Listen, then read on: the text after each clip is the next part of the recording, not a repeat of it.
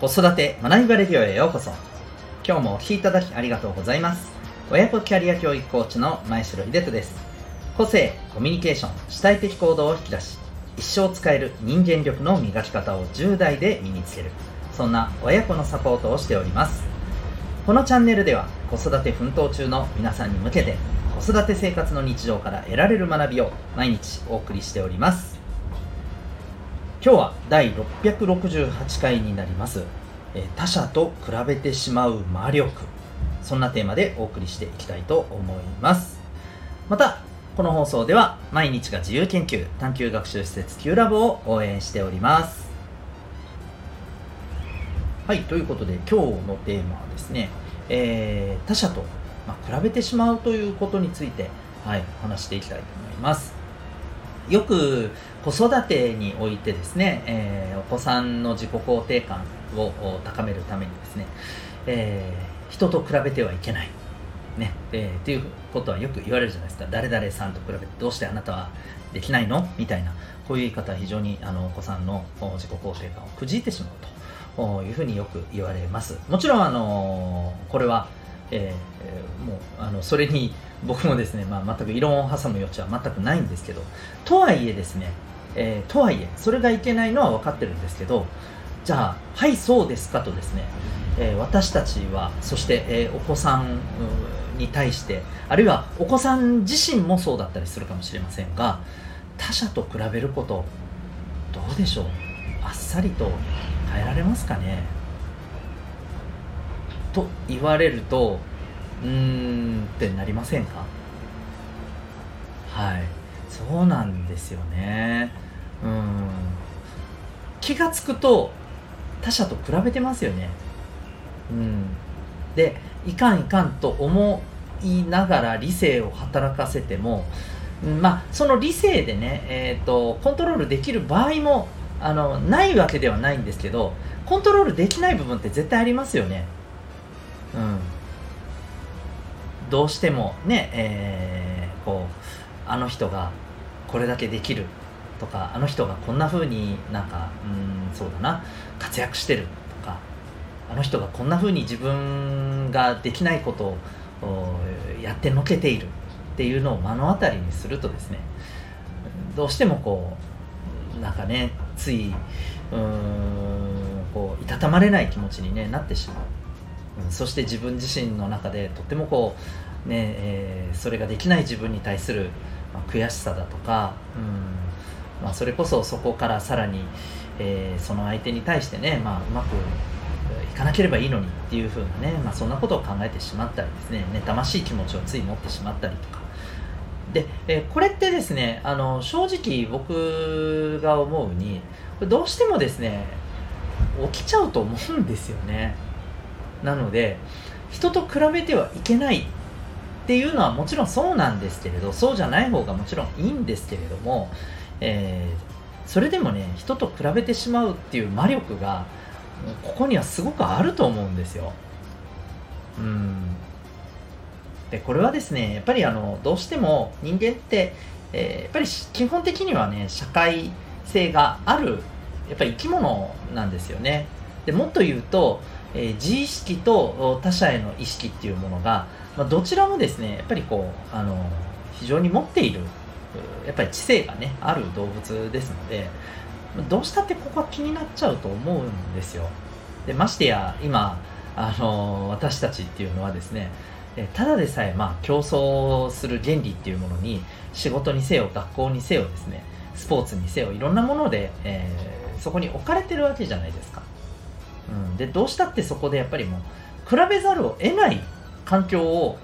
もう常に突きつけられてるんですよ。もうそういう環境の中にいるんですよ。だ本当にね極端な話、えー、この人と比べるっていう魔力から完全に逃れたいのであればですねそれこそ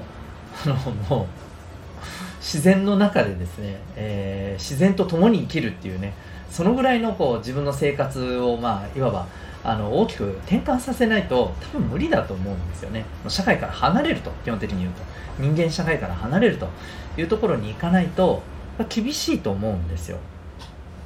うん。でまあこの放送でですね今日はもう何が言いたいかっていうとまず、えー、人と比べてしまう魔力っていうのがまずあるということをですねしっかり踏まえた上でじゃあそこでですね、えー、それをどのように、まあ、自分にとって望ましい、あのー、なんか感覚材料として刺激として生かしていくかということを考えるべきだと思うんですよね。うんそう考えるとですねまあここから、えーとまあ、ちょっと今日の宿題じゃないですけどね。あの皆さんにぜひね考えていただいていただきたいですし私も常に、えー、親子サポートをしている中でですねやっぱりこの問題っていうのは常に、えー、向き合ってるところだと思うんですけれども、うん、まずですねやっぱり自分がなぜそこの人と比べる魔力っていうところにですね、えー、取りつかれてしまうのか。